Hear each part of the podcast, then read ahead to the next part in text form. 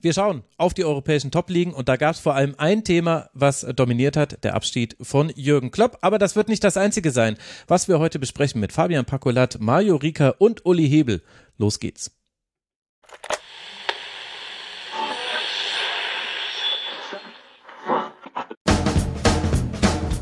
Heute im Rasenfunk. Eccolo il tentativo di tiro, la palla respinta, il capitano della Allá va el portugués con pierna derecha, el golpeo de Cristiano. ¡Qué golazo! ¡Gol! Avec Rabiot. Tête de Kylian Mbappé. Allez, Allez Kylian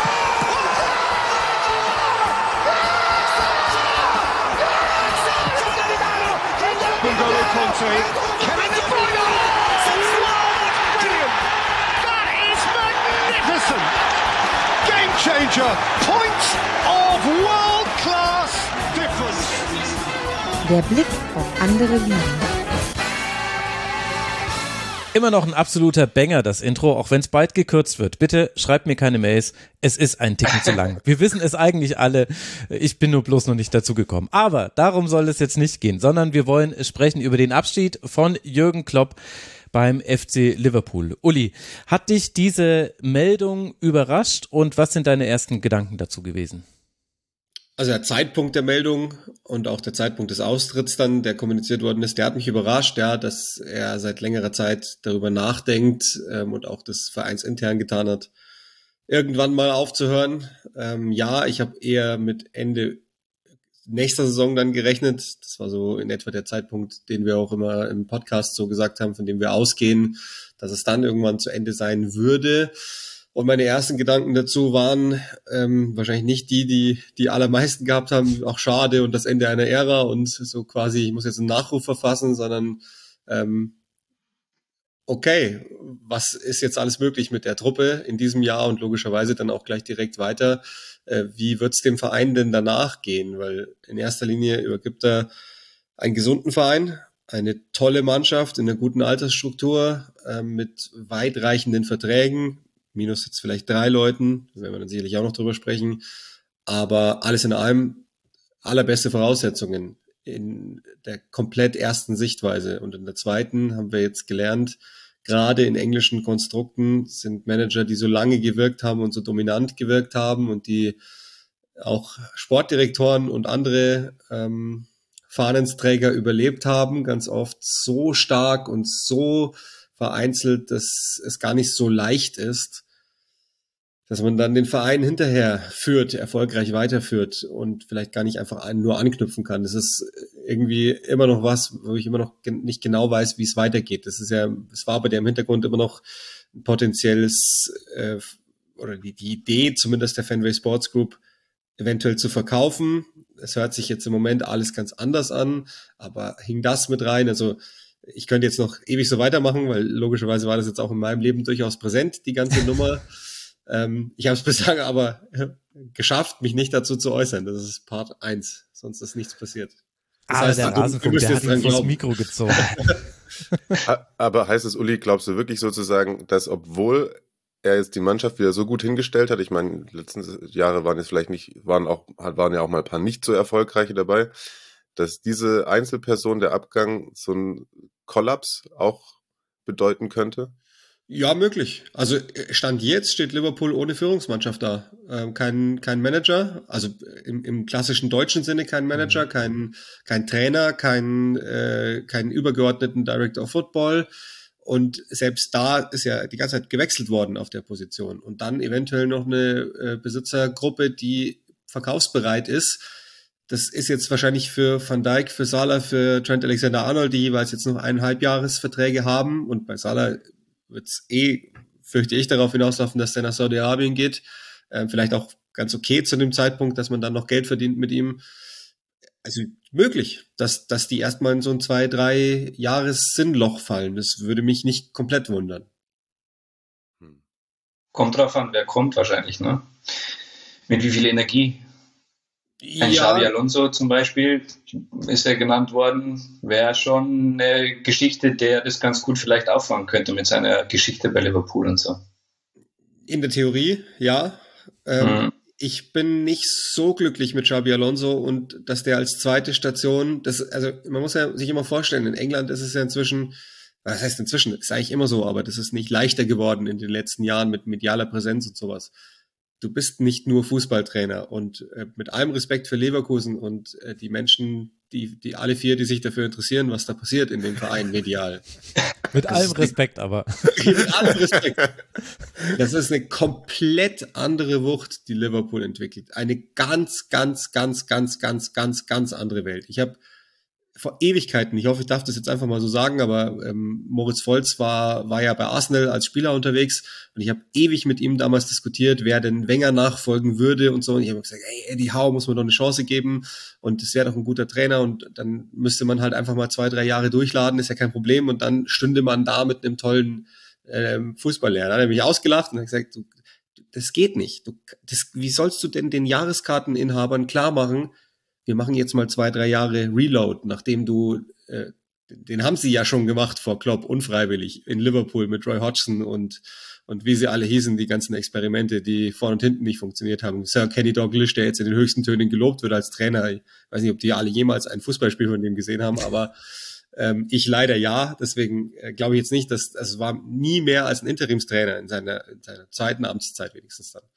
Ähm, deswegen, äh, ich weiß nicht, ob man auch Xabi Alonso damit so einen riesengroßen Gefallen tun würde. Also Ateta, von, von dem ich sehr, sehr viel halte bei Arsenal, das hat so lange gedauert, bis der reingefunden hat in die ganze Nummer. Und medial tut das, finde ich, immer noch nicht so ganz. Also der, der bespielt nicht all das. Und ich meine, man muss nur mal bei Marco Rose nachfragen oder bei allen anderen Dortmund-Trainern, wie es ist, auf Jürgen Klopp zu folgen.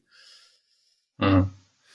Ich hätte lieber, ehrlich gesagt, jemanden aller äh, Thomas Frank von, von Brentford, mit dem sich Liverpool, das weiß ich, schon seit Jahren unterhält. Also die sind in Kontakt miteinander. Der wird nie genannt medial, aber das weiß ich, die sind in Kontakt miteinander.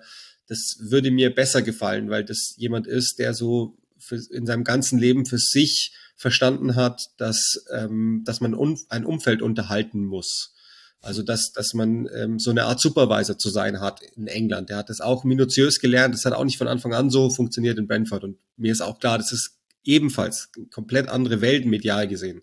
Aber der ähm, kommt damit schon sehr, sehr gut klar. Das wäre jetzt für mich so, wenn man das vorbereitet im Gesamtkonstrukt, jemand, der mir für, es würde mir besser gefallen im Moment. Also ich will nicht Xabi Alonso um Himmels Willen nicht falsch verstehen, das wissen wir glaube ich alle, das scheint ein sehr fähiger Fußballtrainer zu sein. Ja, der kann ja auch erst Frage. zu Barca und dann zu Liverpool, ist doch easy. Ja, zu Barca glaube ich. Vielleicht ist der Schritt Liverpool noch zu groß, da geht er jetzt erstmal zu Barca. Barca ist ja easy, ja genau. Ja. ja, aber er da mal in die Lehre gehen und dann kann er ja rüberkommen. Zwei Gedanken dazu.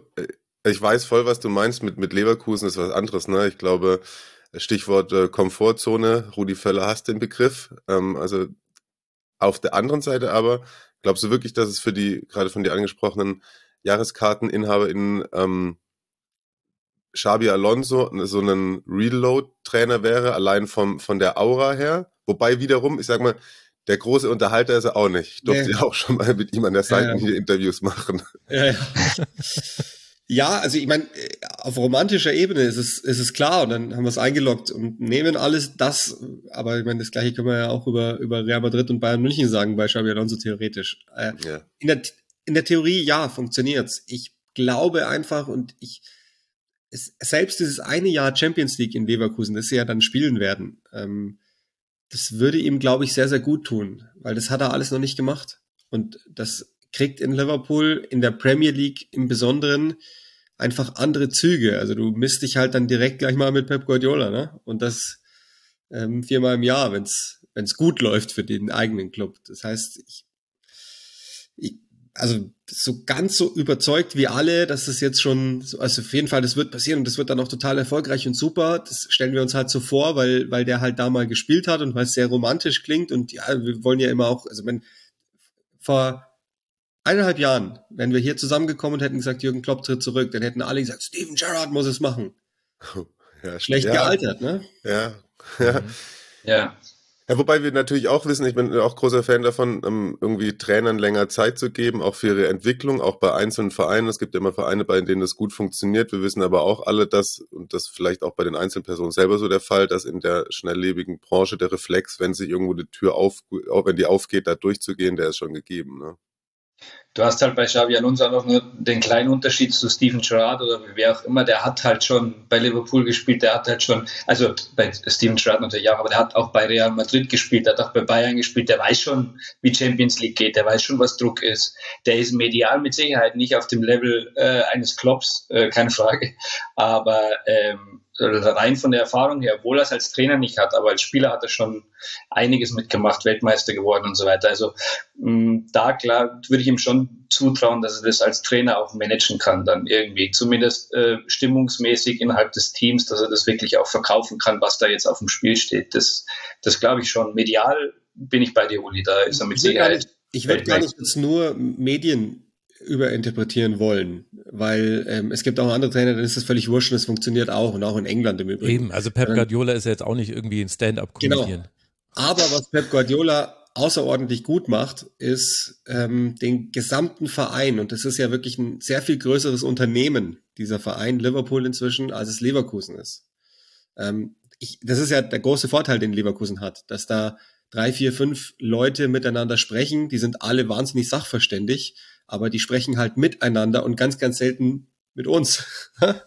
ähm, das ist ja deren großer Vorteil. Deswegen sind die ja so gut, weil, weil die ähm, wirklich eng beieinander sein können. Und das ist ja nicht Leverkusens Fehler, dass sich nur vier Leute dafür interessieren, sondern ich finde es erstaunlich, dass sich bundesweit immer noch kein Mensch für Leverkusen interessiert. Immer noch nicht. Immer noch nicht.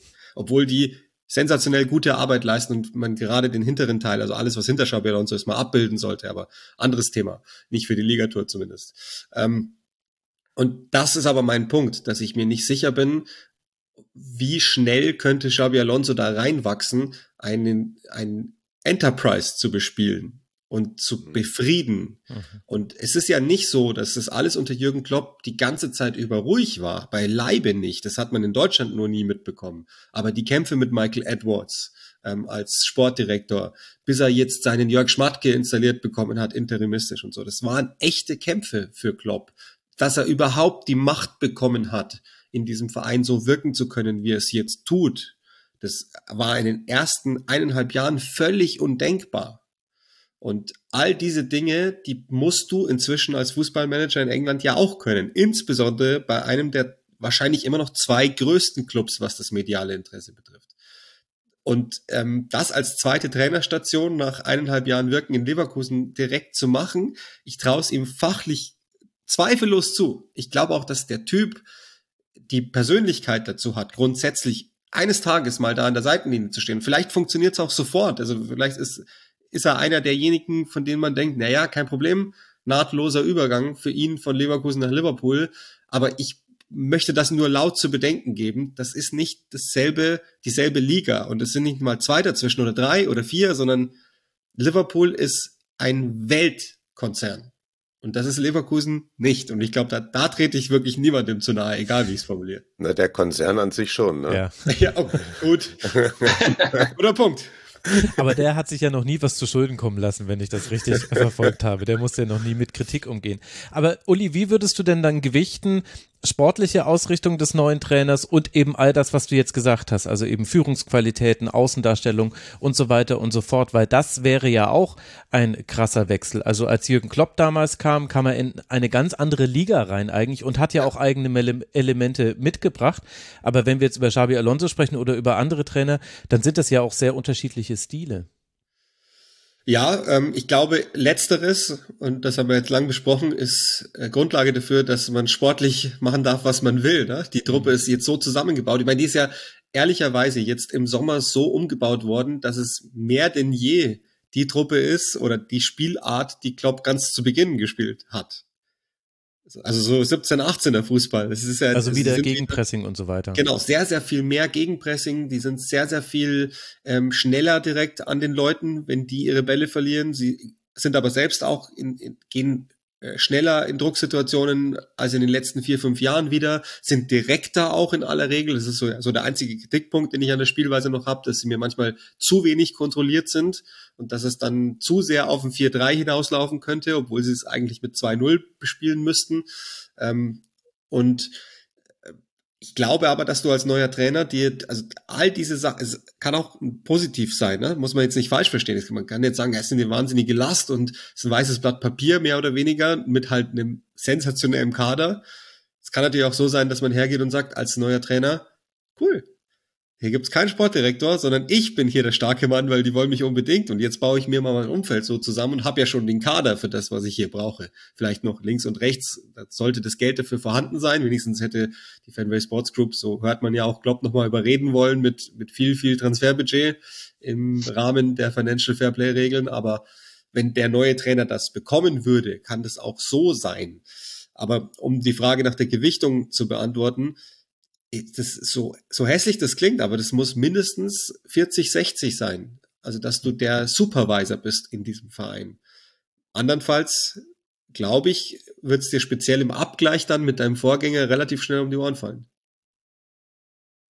Ja, ich finde es halt insofern interessant, weil damals, als Klopp dorthin gewechselt ist, da gab es ja dann viele Geschichten darüber, dass ja quasi das auch so ein datenzentrierter äh, Wechsel war. Also, dass sich die Datenabteilung von Liverpool, so wie sie Spieler scouten, auch Trainer gescoutet haben und dann eben Klopp auf der Liste stand und sie deswegen auch eben nicht irritiert waren von dieser Horror-Halbserie mit Dortmund, wo man ja nach Expected Goals und so weiter an ganz vielen Daten sehen konnte, meine Güte, da kam auch wirklich alles am Pech zusammen, was man haben kann. Plus irgendwann hat sich dann verselbstständigt und deswegen deswegen haben die das ja auch so ein bisschen durchgedrückt nach den Artikeln, die ich gelesen habe, weil es gab ja durchaus auch Leute, die gesagt haben, ist das jetzt wirklich äh, der richtige, der Normal One, der dann kam. Und das finde ich schon interessant, weil das äh, scheint ja so ein bisschen dem zu widersprechen, was du jetzt gerade sagst, was man eigentlich braucht, weil dann sind ja quasi nur die 40 Prozent damit abgedeckt, nämlich quasi das, was man auf dem Spielfeld sehen kann. Ja, ähm, vielleicht werden sie es auch komplett anders machen. Also vielleicht gehen sie auch her und äh, machen in Liverpool genau das, was sie immer gemacht haben. Und dann würde ich aber tippen, dass es eher auf Roberto Di Zerbi hinausliefe, ne? Mhm, das dass sie den mal anfragen würden. Ähm, Sebastian Hoeneß habe ich auch gelesen in einem in einem analytischen Medium. Ich glaube, theanalyst.com hat eine Analyse gemacht und Sebastian Hoeneß als äh, einen perfekten Fit hinbekommen. Und da dachte ich mir auch, ja, also fußballerisch kann ich mir das ja, super vorstellen. Ja. Hm. Aber jetzt, also ohne jetzt, also das ist natürlich jetzt eine wahnsinnig dämliche Diskussion, aber nehmen wir mal die Xabi Alonso die Spielerkarriere weg und vergleichen nur mal die Trainer Hönes und Xabi Alonso miteinander. Dann würde ich sagen, ja, da würde ich wahrscheinlich sogar lieber den Hönes nehmen, weil der hat schon zwei Sachen mehr hinter sich. Hm, ja. Und Stimmt. so funktioniert's aber nicht. Also ich, ich bin echt auch gespannt, was sie machen, ob sie, ob sie eine Kopie suchen. Kann ja auch sein, ne? Da würde wahrscheinlich sogar Thomas Frank am ehesten hinkommen. Also so ein potenzieller Kulttrainer, also um dieses dämliche Wort Kult mal zu benutzen, aber so jemand, äh, in dem man sich, glaube ich, sofort verliebt, wenn der an der Seitenlinie da ist, weil der einfach sofort versteht, was im Verein los ist. So, das wäre wahrscheinlich am ersten eine Art Kopie von Klopp. Oder versuchen sie es eben mit dem Gegenteil? Das würde dann wieder total für Xabi Alonso sprechen. Wenn nüchternen Analytiker dem wurscht ist, ob die da an der Enfield Road total unterhalten sind, wenn er denkt, dass wir das Zentrum zumachen, wie im ersten Halbjahr in Leverkusen, ja, dann machen wir es halt. Weil das bringt den Erfolg. Ich bin selbst total gespannt und die Wahrheit über all das ist ja, und deswegen ist es ja so, so erstaunlich. Erstens kam es ohne großen Anlauf daher und zweitens haben wir es ja noch nie erlebt. Also diese, dieser FC Liverpool, als Klopp den übernommen hat, da also ich, ich sage das jedes Mal beim Crystal Palace Spiel, wenn ich, wenn ich das mache gegen Liverpool, wie weit die gekommen sind, weil da gegenüber ja Roy Hodgson steht und da waren sie 17. und da haben halt Leute wie Warnock gespielt und Fabio Aurelio und solche Granden, ne? Und heute ist, musst du dir überlegen, ach, Gakpo kommt nur von der Bank. Naja, okay. So, und wir überlegen uns jetzt, ah ja, also die Innenverteidiger, da würde ich mir aber mehr wünschen, weil das ist halt nur Konate. Und das haben wir ja alles so noch nicht erlebt bei Liverpool. Also diesen, diesen Aufstieg, den ja auch Klopp total mit zu verantworten hat, hin zurück zu dieser Weltklasse und zu diesem Riesenkonzern, den kennen wir ja so nicht. Und das heißt, wir wissen gar nicht, wie die Fanway Sports Group auf diesem Level reagiert auf irgendwas. Wahrscheinlich werden sie jetzt nicht verkaufen, weil das, eines der wichtigsten Assets ist ja weg beim Verkauf. Auch alles, was ich jetzt so gehört habe in den letzten paar Tagen, ist, dass sie fürs Erste durchziehen wollen. Aber auch das spielt ja noch mit rein. Also würden mhm. die jetzt vielleicht sagen, okay, dann wollen wir jetzt auch nicht mehr, weil das ist für uns dann auch viel zu anstrengend. Ähm, ich habe auch immer gedacht, dass das eventuell mit reinspielt in der Klopp-Entscheidung, dass das ja sein ähm, absoluter äh, Intimus da in der Fanway Sports Group gegangen ist vor, ich glaube jetzt zwölf Monaten circa. Er sagt aber öffentlich, und dann will ich ihm das auch glauben, nein, das ist auf keinen Fall so, sondern es war einfach nur eine Entscheidung fürs Privatleben oder aus dem Privatleben heraus. Dann möchte ich das auch so glauben, aber das sind alles so Stränge, und ihr merkt jetzt schon, ich habe echt noch nicht darüber gesprochen, deswegen sammelt sich das alles Mega gut. in diesem Podcast. Es äh, sind alles so Stränge, ja. die, die mit reinspielen.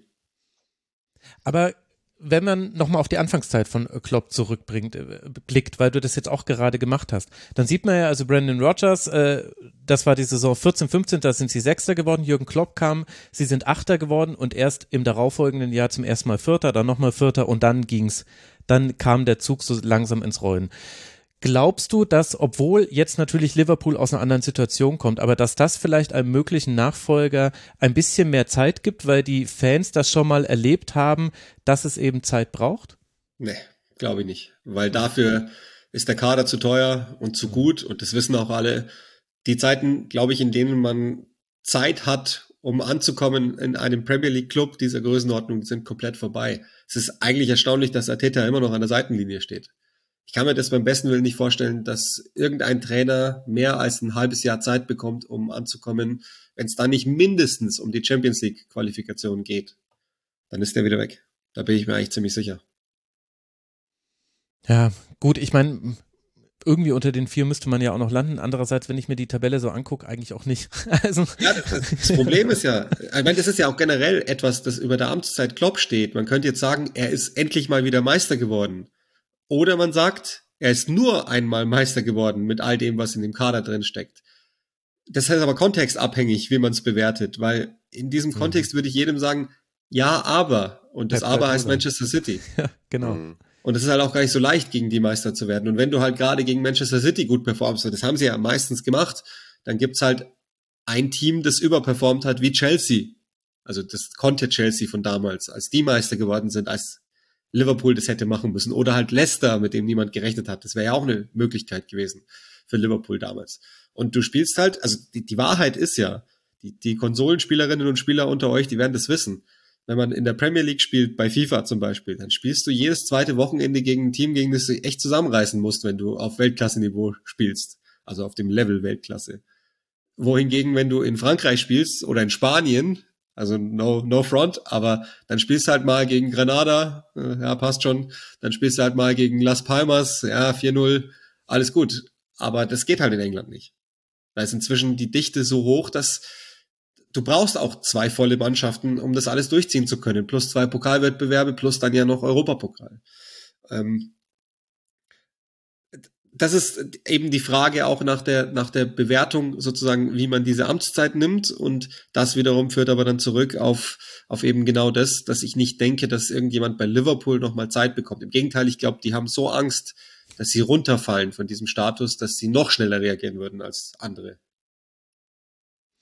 Boah, würde ich dann vielleicht gar nicht machen wollen. Aber dann, äh, um nochmal kurz, also nicht, dass Sie mich anfragen, äh, lasst es. Äh, Ost hat hiermit dementiert. Äh, der macht's nicht. Aber ähm, um nochmal kurz auf Jürgen Klopp dann äh, zurückzukommen. Äh, das, du hast es ja gerade schon angesprochen, diese Dualität mit Manchester City. Und Pep Guardiola hat sich ja sehr ähm, da hatte er wieder so einen persönlichen, starken, emotionalen Moment, in, äh, als er auf äh, Jürgen Klopp angesprochen wurde. Und gleichzeitig hat er aber auch ein vergiftetes Kompliment mitgegeben, weil er ja. gesagt hat, unser Run oder unsere Stärke wäre nicht möglich gewesen ohne ihn. Und da steckt da quasi auch schon das drin, ja. was du gesagt hast. Man kann es positiv lesen, kann sagen, was war das für ein geiler Fight, den Jürgen Klopp, Pep Guardiola und diesem Milliardenprojekt Manchester City geliefert hat. Man kann aber auch sagen, war es nicht irgendwie ein langweiliger Fight, weil ja Manchester City die ganze Zeit gewonnen hat? Ja, also auch von mir aber persönlicher Dank an beide, weil das war wirklich wunderbar. Also diese Duelle waren echt stark und ich dachte eigentlich schon, die sind, die sind tot letzte Saison, aber here we go. Ähm, ja. es, es war wirklich, es ist eine definierende äh, Ära in der Premier League tatsächlich. Diese beiden gegeneinander, dieses Duell Rot gegen Hellblau, das war schon, war schon immer was, was Besonderes. Ähm, war im Übrigen auch mein erster Gedanke, dass äh, ich habe ja City nochmal gemacht, dann auf The Zone, ich glaube beim FA Cup. Und es war mein allererster Gedanke, dass Guardiola sich denken wird, endlich ist der weg, weil das ist, glaube ich, die Art und Weise, mit der er am wenigsten gut zurechtkam. Arteta ist ja quasi sein Klon. Ich glaube, damit kommt er klar, dass man halt einfach äh, auf dem Schachbrett die, Genau. die Läufer und so verschiebt. Das ist alles easy. Aber Für Klopp ihn, hat ich, eine Axt mitgebracht zum Schaffen. Genau, aber dieses emotionale, mit, also das Urfeuerartige, mit dem man, glaube ich, auch nicht so richtig, also wo du nicht weißt, was genau passiert, das, glaube ich, hat ihn schon öfter mal wach gehalten. Den anderen, mit dem, glaube ich, kommt er einigermaßen klar. Jetzt habe ich ganz vergessen, wie die Frage war, aber äh, vielleicht war schon was drin von dem, was Naja, du wissen wolltest. Es geht quasi jetzt um die Bewertung äh, der Zeit von Jürgen Klopp bei äh, Liverpool. Und äh, ich will das jetzt gar nicht schlecht reden und so weiter, aber das ist ja, gehört ja irgendwie fast schon so zur Tragik mit dazu. Also er ist, ich weiß nicht, wie Mario und Fabian das sehen, aber wahrscheinlich ist er der größte oder einer der größten deutschen Trainer, das sowieso. Und das ist ja immer so ein bisschen seltsam, wenn man so etwas quasi live erlebt, weil es gibt dann immer so Momente, da erkennt man das so langsam.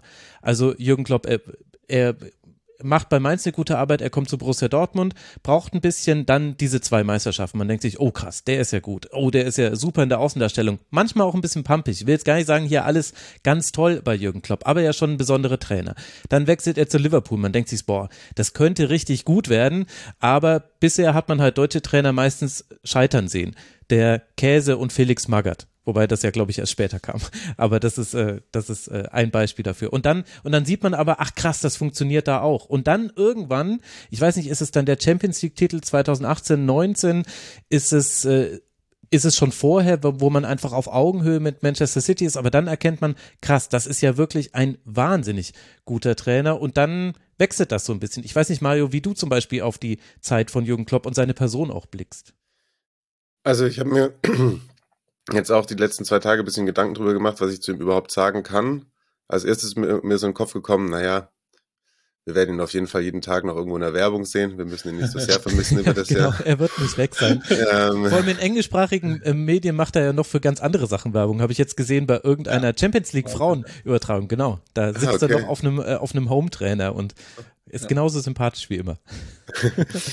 ja, und dann ist mir so in den Kopf gekommen, die persönliche Entwicklung, die er genommen hat, wie ich finde, eine positive. Ich habe ihn viel erlebt ähm, 2012, da zu seiner Dortmunder Zeit, da war ich fünf Wochen als Volontär bei, bei Sky, ähm, Reporter Stefan Schäuble, liebe Grüße an der Stelle, ähm, unterwegs und habe ihn wirklich da jeden zweiten Tag sind wir auf die PK gegangen, am Trainingsplatz. Und du hast gerade einmal so, ich weiß nicht, welches Wort du genutzt, äh, genutzt hast für seinen Umgang mit Journalisten, aber ich Pumpig fand ihn manchmal. pumpig. Pumpig, ich fand ihn teilweise damals wirklich daneben. Also es war eine Zeit, wo ich ihn nicht, nicht, er war nicht mein Lieblingstrainer. Ähm, äh, ich finde, da hat er ein gesundes Maß gefunden inzwischen, dass er immer noch auf jeden Fall einem äh, äh, Kontra gibt, aber auf eine menschliche Art und Weise. Und bestimmt ist der, hat er auch immer noch irgendwie Aussagen mal, wo er mit Journalisten voll aneinander gerät und so. Das finde ich auch in Ordnung. Aber damals hat er so eine, da war das noch mehr getragen von einer gewissen Überheblichkeit, die vielleicht dann jetzt auch sich im Alter ein bisschen verloren hat. Aber jetzt die letzten paar Jahre habe ich auch gedacht, hat er sich vielleicht ein bisschen abgenutzt. Dafür verfolge ich aber den auch nicht täglich genug. Uli hat gerade so ein bisschen genickt, also vielleicht ist er auch immer noch so sehr pumpig. Ja, ja. Ich habe immer das Gefühl, es ist ein bisschen besser geworden, aber das ist auf jeden Fall, was ich mit ihm sehr verbunden habe, weil wenn du dann, ähm, das mochte ich einfach nicht, die Art und Weise, ehrlicherweise. Er war dann sozusagen, meine Mutter fand ihn voll toll. Habe ich gemeint, ja, Jürgen Klopp ist auch einer, wenn der im Sportstudio sitzt, dann Ja. der weiß, welche Hebel er bewegen und äh, welche Knöpfe er drücken muss, damit er bei einem gewissen Teil vom Publikum sehr sympathisch ankommt. Ich fand das nie außerordentlich äh, zwischenmenschlich äh, okay, was er gemacht hat, manchmal mit ihm gegenüberstehenden. Es ist ausgewählter geworden, glaube ich. Also er hat äh, mehr verstanden, wie er es zu nutzen hat. Hm.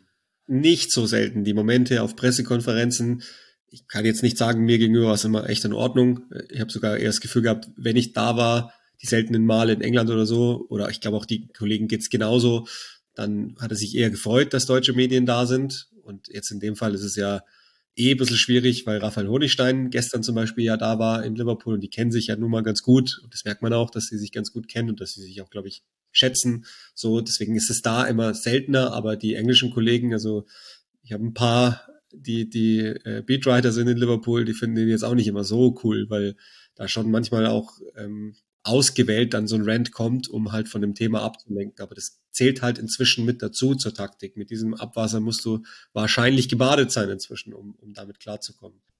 Ich habe ihn 2009 interviewt, da habe ich ihn persönlich mal bekommen. Da war er mit Dortmund in Marbella im Trainingslager. Und dann hat mir damals der BVB-Pressesprecher Schneck, hieß der, gesagt, ja, der eigentlich macht das nicht, aber der macht gerade ein Interview mit irgendeinem Radio, lauf einfach hoch und setz dich dazu und dann kannst du auch noch ein paar Fragen stellen. Und dann bin ich da in diesen Raum rein und dann hat er sich umgedreht und hat gemeint, oh, was willst du jetzt hier? ja, der Schneck hat gesagt, ich darf mich da äh, zusätzlich noch ein paar Fragen stellen. Also das fand er schon mal überhaupt nicht cool.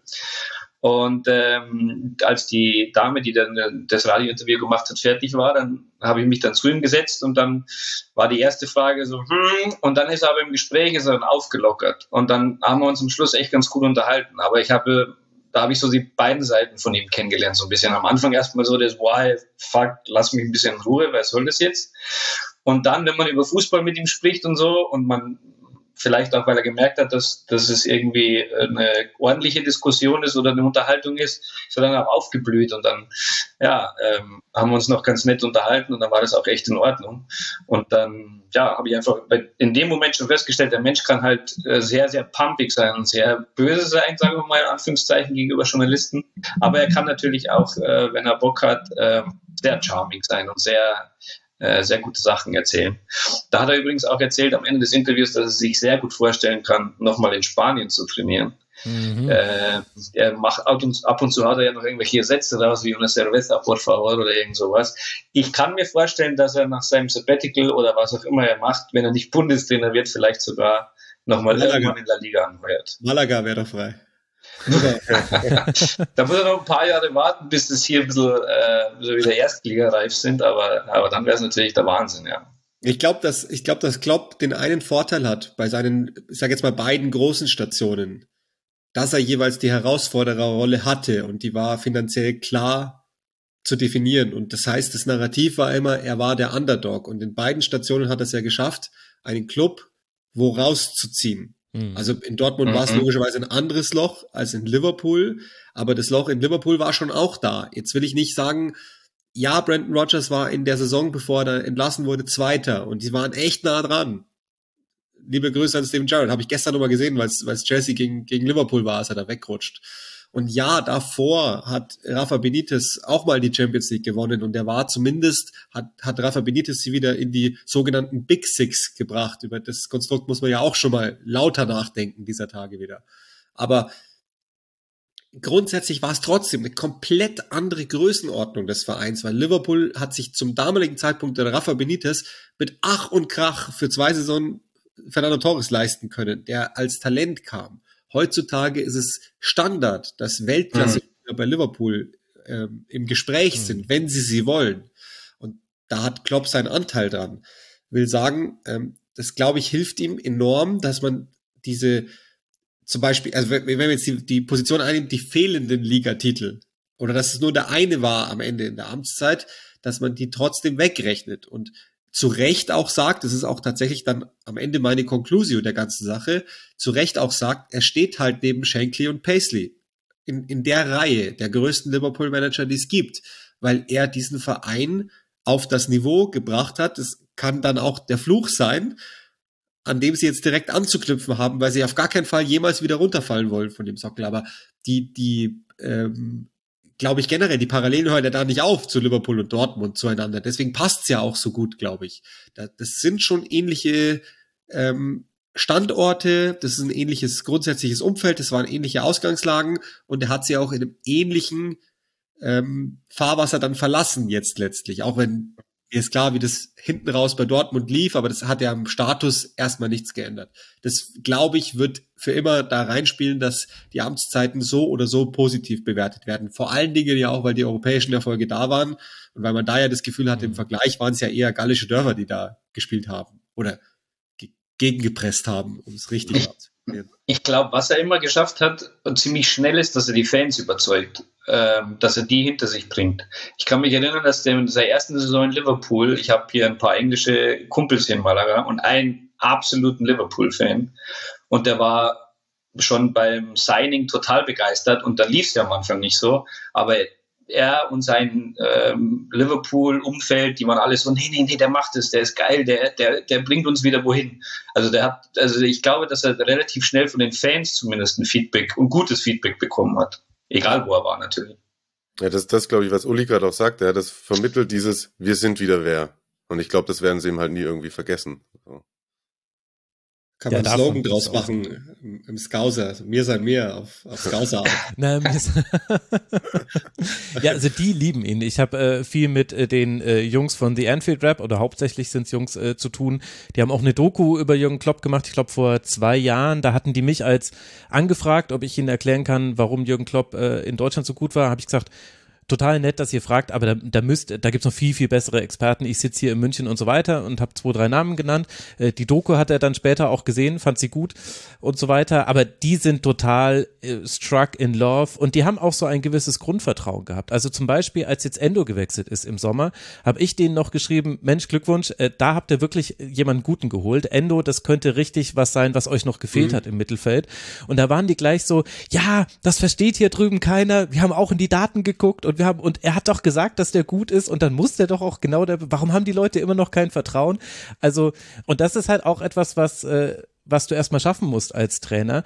Und was vielleicht auch wichtiger ist als so, also als wir vorhin dann so drüber geschrieben haben, äh, gesprochen haben, das Verhältnis zu den Journalistinnen und Journalisten, da habe ich mir dann auch die Frage gestellt, ja, aber ist das vielleicht wichtig? Also klar, für uns ist es wichtig, in der persönlichen Zusammenarbeit, aber wenn du jetzt nicht total unmöglich bist, ist es doch eigentlich total egal. Und eigentlich ist doch der sportliche Erfolg und das, was du mit den Spielern erstmal machst, das Allerwichtigste, oder? Klar. Klar, ja.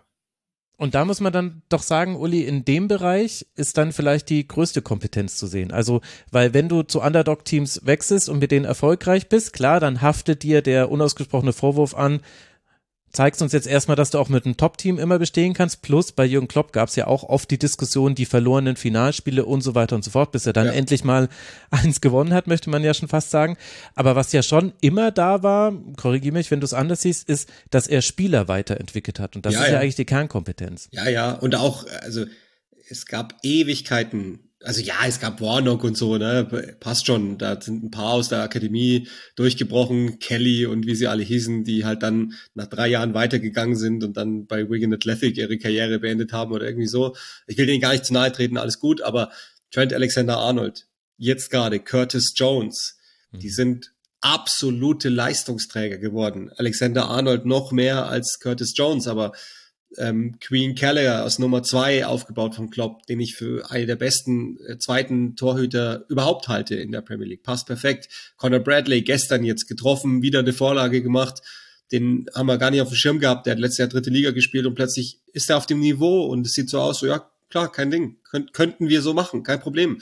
Dann äh, Kwanzaa gerade in der Innenverteidigung wieder. Das sind jetzt nur die, die aktuellen Beispiele, die mir einfallen. Harvey Elliott weiterentwickelt, wirklich von einem 16-jährigen von dem ich manchmal dachte, geiler Zocker, aber das war's dann auch schon, hin zu einem seriösen Mittelfeldspieler, der definitiv noch was machen wird. Und, und, und. Also zig Beispiele von Spielern, die er aufs nächste Niveau gehoben hat oder komplett von einem anderen Niveau hochgebracht hat. Ähm, und das Ganze aber immer mit einem, also es ist jetzt nicht so, dass, dass man da Löcher hatte in dem Kader, sondern immer mit einem, mit einer Weitsicht und Auge eingebaut schon, weil sie einfach besser waren und trotzdem ja einen riesengroßen Kader. Also inzwischen die Offensive, das ist, das ist das Beste, was Europa zu bieten hat, auch an verschiedenen Profilen. Da, da ist kein Underdog. Also das kann man alles schön vergessen. Luis Diaz, David Nunez, Mohamed Salah, äh, Diogo Jota und Cody Gakpo. Ja, danke. Also das ist schon sehr gut. Also das, deswegen ja, volle Zustimmung zu dem.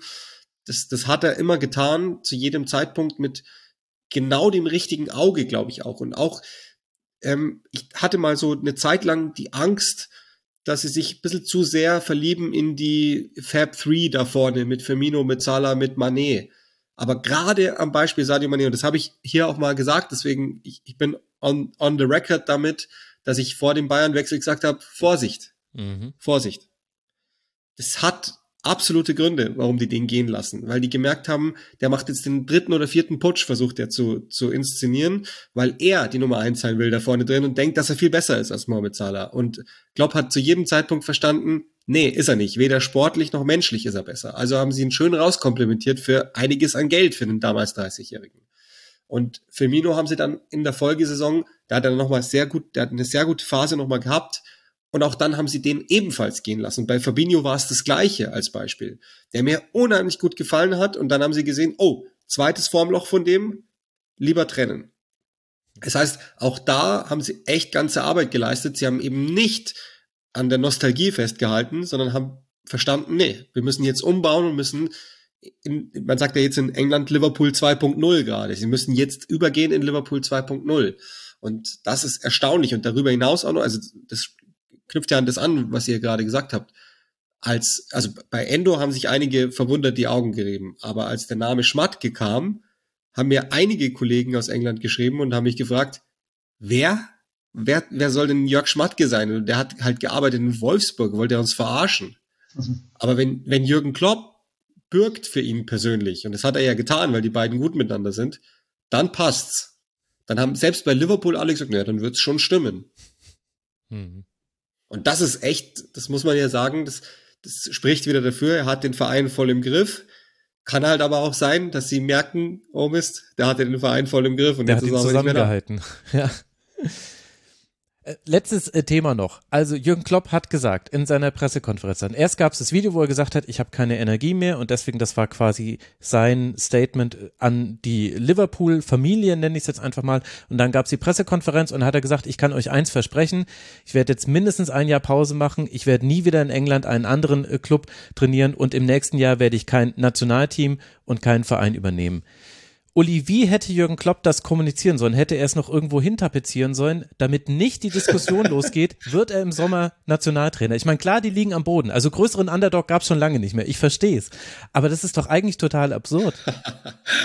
ja, das äh, wundert mich schon auch immer, dass und jetzt würde er gefragt, ah, würden sie nicht doch weitermachen, weil sie haben ja jetzt gewonnen gegen Chelsea. Und es ist doch super. Ach so, ja, dann. Ah ja, okay, dann ist die Energie wieder da, ja, kein Ding.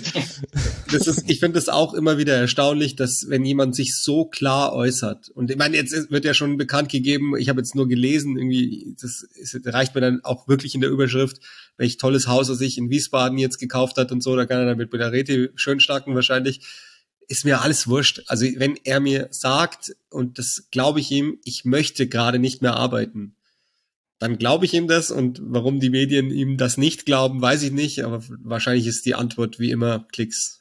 Hm. Ja, ich meine, die, die Geschichten sind natürlich auch schön. Also ich verstehe dann auch die, die Fans, die dann sagen, okay, also folgendes, Tuchel bei Bayern weg, Klopp zu Tuchel, Tuchel zu Barca und so weiter. Und dann, das ist halt ja einfach Fußballmanager 2000, was man da dann durchspielt, aber äh, irgendwie Keiner schon braucht mal zwei Wochen Zeit für einen Umzug oder so, ne? sondern im Sommer wird Barcelona frei, also dann geht Tuchel dahin, dann wird ja Bayern frei, dann geht Xabi Alonso zu Bayern, nach Mist, Liverpool ist frei, äh, nee, dann lieber nach Liverpool und jetzt braucht Bayern, hm. Wir müssen Hansi Flick noch irgendwo unterbekommen. Die. Mm. Also ja, angeblich gab es ja Gespräche von Barca mit ihm nach dem Sextuppel, das wurde jetzt wieder aufgewärmt. Aber also gibt es denn die DFB-Doku auch in der spanischen Synchronisation? Weiß das jemand von euch? Ich habe sie hier entdeckt in der, in der, wie heißt das, in der Mediathek, aber ähm, ich glaube nur auf Englisch übersetzt und ähm, Deutsch natürlich, ja, deswegen, ja. Es wird ja, aber, aber Laporta ist angeblich ein großer Fan von ihm. Aber äh, was heißt denn bei Laporta muss man auch mal aufpassen, ob der überhaupt noch Präsident ist oder wie lange der noch Präsident ist. Fährt einfach eine Social Media Kampagne, dann läuft das schon. Ja, da kann man bestimmt über, über Klopp wird es eine Doku geben übrigens zu dieser letzten Saison jetzt. Ist noch nicht klar, wer die ausstrahlen wird und wahrscheinlich äh, dreht sie Liverpool selbst, was dann eher unterwältigend sein dürfte, aber äh, ein paar interessante äh, Dinge erhoffe ich mir dann trotzdem davon. Also wenigstens so zehn Prozent oder so. Hm. Aber ansonsten muss ich mich da gerade dem von Uli Gesagten anschließen. Ich bin auch äh, eher Fan davon. Ich sehe, er sagt das und dann habe ich aber auch das Glück, dass ich nicht zu der Journalistengruppe zähle, der jetzt damit halt auch Geld verdient, dass ich jeden Tag einen neuen Artikel darüber schreibe. Also das muss man auch sagen, ist sozusagen, Mhm. ich kann mich privilegiert zurücklehnen und sagen, mache ich bei Transfers auch so. Ich lasse mich heute Abend von Marius lasse ich mir alles, was fix ist, erzählen und an den ganzen True or Not True Sachen zwischendrin äh, beteilige ich mich nicht. Fact. Ja, das stimmt. Das, ist, das darf Warum man auch tragt nicht ihr vergessen. eigentlich kein Gelb? Haben wir heute nicht Deadline Day? Gibt's ja gar nicht. Verdammt. Leute. Ich bin noch, ich bin später noch da, also wer will, Aha, siehst du? Uli, Uli, Aber ich werde auch kein- kein Gelb tragen. Das hätte ich aber gnadenlos vergessen. Vielleicht. Ich muss mal gucken, ob ich irgendwas habe in Gelb überhaupt. Gelb geht gar nicht. Ja, auf die Doku kann man dann, glaube ich, äh, gespannt sein. Ich meine, wenn die Inhalte gut sind, kann die Doku noch so schlecht gemacht sein und sie ist trotzdem irgendwie sehenswert. Born for This ist dafür das perfekte Beispiel. Völlig überproduziert. Keine Sekunde, in dem man nicht durch die Musik gesagt wird, wie man jetzt gerade zu empfinden hat. Aber die Darstellerin, also die Frauennationalspielerin, die sagen so interessante Sachen. Die sagen auch äh, Sachen, die im, im Männerkosmos wirklich Schlagzeilen zerborsten hätten, dass es quasi, dass man sich trotzdem angucken kann, obwohl es so fürchterlich überproduziert ist. Also das, das lässt hoffen für diese Jürgen Klopp-Doku und vielleicht kann ich es jetzt verraten, Jürgen Klopp sollte immer Elf Leben Staffel 2 sein. Das Oh. war eigentlich damals mein Plan. Ich wollte Jürgen Klopp eine Saison begleiten und wollte anhand seiner äh, seiner Person nicht nur erzählen, seine persönliche Geschichte, sondern wie Trainer eigentlich arbeiten, weil ich glaube, das ist immer noch ein unterbelichteter Bereich im Fußball, obwohl es schon die Trainer-Doku mal gab von Aljoscha Pause und so weiter und so fort. Aber und es gab sogar Gespräche, aber ihr werdet es auch schon alle kennengelernt haben, an Jürgen Klopp heranzukommen, das war ab einem gewissen Punkt nicht mehr möglich. Deswegen leider, leider nie was Vielleicht kannst du ihm einen Werbedeal verschaffen, dann kommst du über die Schiene. Sagen wir es so, über einen Werbedeal hätte es geklappt. Aber du dann wäre es nicht mehr mein Projekt gewesen und deswegen habe ich dann gesagt, nee, also dann, dann, dann doch nicht. Aber gut, das ist, das führt jetzt zu weit, da weiß ich jetzt auch gar nicht, wie weit ich noch erzählen darf. Ist ja nur im Rasenfunk. Macht keine Snippets draußen, schickt's weiter. Also Jürgen Klopp, er wird uns irgendwann noch weiter beschäftigen, aber wir haben schon noch ein paar andere Themen und jetzt ist es ein bisschen kürzer, die anderen liegen, verzeiht's uns, liebe Hörerinnen und Hörer. Allerdings kamen auch so viele Nachfragen nach, macht ihr noch was zu Klopp im Rasenfunk, deswegen hoffe ich, dass es jetzt dann trotzdem passt. Äh, Fabian, ich würde sagen, wir machen bei dir weiter, weil da ist ja jetzt der nächste Job von Jürgen Klopp äh, frei geworden. Ist mir doch ganz egal, was der gesagt hat. Er wird jetzt Nachfolger von Xavi, denn der hat endgültig Adios gesagt. Ja, der hat Adios gesagt, aber ich würde es ihm nicht empfehlen. Ich glaube, er ist auch klug genug, diesen Job jetzt erstmal nicht anzunehmen. Es ist tatsächlich ähm, so, wie Xavi das gesagt hat, ähm, es ist ein absoluter ähm, ja, brennender Stuhl, auf den man sich setzt bei Barcelona. Ein Verein, der hochverschuldet ist, der medial ähm, ja, viele Probleme hat, der einen Präsidenten hat, der sehr zwielichtige ähm, Geschäfte macht, der in einem Schiedsrichterskandal verwickelt ist und bei dem man trotzdem erwartet, dass er ständig ähm, ja, Erster oder Zweiter ist und in der Champions League äh, mindestens ins Finale kommt und so weiter.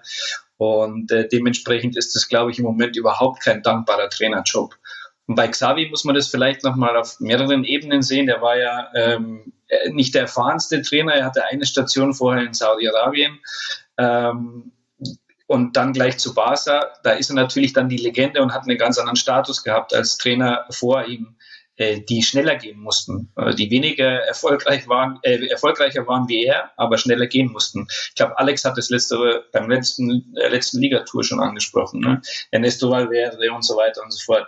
Die mussten alle gehen, obwohl sie sportlich top dastanden, aber dann hat es halt medial nicht gepasst und ähm, bei Xavi war halt einfach der Legendenstatus da und deswegen hat man ihm vieles verziehen und verzeiht ihm nach wie vor vieles. Und er hat jetzt mit dieser Pressekonferenz einen, eine Kerbe geschlagen, einen Knick reinbekommen in seiner, in seiner Darstellung, in seiner medialen Darstellung, aber auch in der Darstellung gegenüber den Fans, die ihm jetzt, glaube ich, nochmal positiv gepusht hat und pushen wird in den nächsten Wochen. Ähm, Weil es wirklich, glaube ich, sehr, sehr schwer im Moment ist, dort zu trainieren. Ich glaube, die Mannschaft ist nicht gut zusammengestellt. Es sind viele ähm, Charaktere in der, in, der, in der Mannschaft, die es schwer machen, ein gutes Teambuilding hinzubekommen. Ein Lewandowski zum Beispiel, der schon ein bisschen drüber ist, ähm, der sich mit jungen Spielern an Talenten angelegt hat. Ähm, ja, ähm, da stimmt vieles nicht, im Mittelfeld nicht. Ähm, und ähm, deswegen ja, ist es ziemlich schwierig, ähm, ja, ihn jetzt wirklich da so zu bewerten. Ich fand seine sportliche Entwicklung sowieso viel zu früh. Du kannst nicht nach Saudi-Arabien direkt zu Barca gehen. Das ist, das ist, was Uli vorher gesagt hat. Ähm, wenn du bei, als Xavi Alonso irgendwie von der zweiten Liga, San Sebastian, also von der zweiten Mannschaft von San Sebastian zu Leverkusen gehst, Bundesliga, dort in Ruhe arbeiten kannst, dann kannst du dir langsam eine Karriere aufbauen. Bei Xavi war der Schritt einfach von 0 auf 100 viel zu groß. Mhm. Und da geht auch kein Legendenstatus drüber. Und dementsprechend fand ich sehr sympathisch, was er gesagt hat und sehr ehrlich. Ähm, er wurde, wie gesagt, medial schon seit Wochen, Monaten an den Pranger gestellt. Alle seine Aussagen, weil er sich immer wieder entschuldigt hat, oh, der Rasen war schlecht, oh, ähm, das Licht war zu grell, oh, äh, weiß ich nicht was, irgendwas ist ihm immer eingefallen. Aber er hat immer seine Mannschaft verteidigt, was man ihm zugutehalten muss. Und sie haben ihm wirklich das Leben nicht leicht gemacht. Ähm, vor allen Dingen die Medien hier in Spanien. Und ähm, jetzt zieht er einen Schlussstrich und ich glaube, wie gesagt, dass ihm das jetzt nochmal positiv pushen wird, auch die Mannschaft nochmal positiv pushen wird für die, für die letzten äh, Monate jetzt. Aber das heißt, das, was er da gesagt hat auf der Pressekonferenz, war eben das, was du anfangs gesagt hast, dass es eben ähm, ein brennender Stuhl ist, auf dem man sich setzt und wo überall die Probleme liegen. Also wird, legt man Total. ihm quasi positiv aus, dass er da so offen jetzt endlich mal drüber geredet hat. Genau, genau. Also ich meine, man hat es ja gesehen, man sieht man hat, man sieht jede Woche hier, wie, wie nervig es sein muss, im Moment Barcelona-Trainer zu sein, äh, wie man ständig hier in Spanien auch schnell von der Presse eine Schelte bekommt. Mhm. Und da hat mit Sicherheit nicht von Vorteil gewirkt, dass er eben als Trainer noch nicht so viel Erfahrung hatte. Dann konnte man halt noch leichter auf ihn draufhauen, sage ich jetzt mal. Und ähm, genau, und dementsprechend ähm, ja, war das eine ganz äh, schwierige Situation für ihn, weil es ja eigentlich sein Lieblingsverein ist, weil es seine Heimat ist, weil er ja gerne das macht, weil er es ja liebt, weil er dort wohnt, weil, weil das sein Alles ist. Mhm. Aber trotzdem haben sie ihn jetzt äh, in eineinhalb Jahren quasi so weit bekommen, dass er sagt, nee Jungs, bei aller Liebe, das kann ich nicht mehr machen. Und ähm, deswegen, Ocho, aufgepasst, wer auch immer diesen Trainerstuhl übernimmt im Sommer, it's not an easy job. Aber wirst du, also wenn, wenn, wenn das zulässig ist überhaupt, Xavi jetzt mal von Barcelona zu trennen, das ist die Frage, die ich mir noch stelle. Wie geht denn deine Einordnung des Trainers, Xavi? Also ist es, weil ich habe die ein paar Mal gemacht jetzt über die Jahre auch und der Saison zwei oder dreimal. Ähm, und ich weiß überhaupt nicht, was ich mit dem anfangen soll. Also ist er jetzt als Trainer gut oder schlecht oder ist er in Progress sozusagen? Siehst du was? Wie, wie würdest du den einordnen? Das ist die, die für mich so spannende Frage. Ich weiß gar nicht, ja. was ich mit ihm machen soll.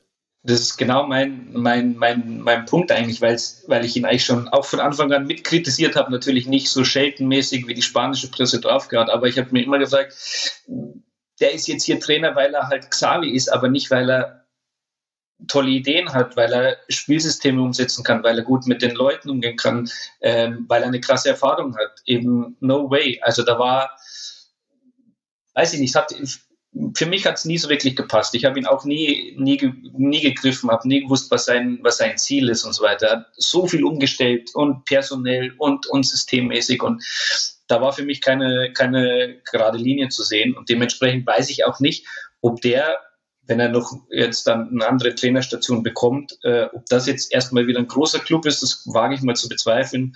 Da wird sich jetzt erstmal keiner dran trauen, weil mh, mm, ich sehe es nicht ähm, im Moment, dass er da irgendwie einen Verein weiterbringen kann. Vielleicht muss er es tatsächlich noch mal eine Stufe drunter probieren oder zwei, und kann sich dort nochmal messen, weil Erfahrung als Spieler hat er ja natürlich und natürlich hat er auch viele Trainer erlebt und der Guardiola hat er mit Sicherheit einiges gelernt. Die stehen auch im regen Austausch, aber ähm, am Ende steht halt er in der Kabine, gibt er die Sachen vor.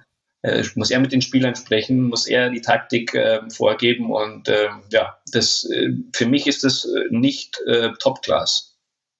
Aber wie hast du das gerade gemeint mit dem medialen Push, den er sich jetzt damit geholt hat? Im Sinne von der Mannschaft, dass er dir seine Ehre gepackt hat? Oder das, ich habe das gerade nicht ganz verstanden, wie du es gemeint hast, ehrlicherweise. Naja, zum einen hast du jetzt, kriegst du die Medienschelte jetzt erstmal nicht mehr so krass die nächsten Wochen, weil du jetzt dir erstmal gesagt hast, okay, ihr dreschen auf mich ein, deswegen höre ich auf, dann werden die jetzt mit Sicherheit ein bisschen leichter mit ihm umgehen. Und auch die Spieler werden jetzt so, naja, Mitleid ist ein, ist, ein, ist ein blödes Wort, aber die haben natürlich auch mitbekommen, hey, da ist einer, der hat sich aufgeopfert für uns, der wollte alles für den Verein, alles für den Club. Der steht jeden Tag am Training da und will was von uns und wir haben wir haben halt, wir haben es halt einfach nicht gut gemacht. Und ich denke, Mhm. dass wir ihm jetzt auch deswegen vielleicht noch einen guten Abschied ähm, ähm, ja, äh, zubereiten wollen und, und nochmal alles reinwerfen werden in den nächsten Wochen. Da gehe ich schon von aus. Also sozusagen mal ausnahmsweise äh, für den Trainer spielen dann. Ausnahmsweise mal für den Trainer, genau. Weil ja schon die Frage ist, was überhaupt noch drin ist. Also Barca Rang 4, sieben Punkte hinter Real, acht hinter Girona. Real hat noch ein Spiel weniger. Also kann Barca Champions darüber League halt, hinaus ne? noch irgendwas erreichen? Achso, ja, Champions League. Was war das? Neapel? Habe ich mir das richtig gemerkt?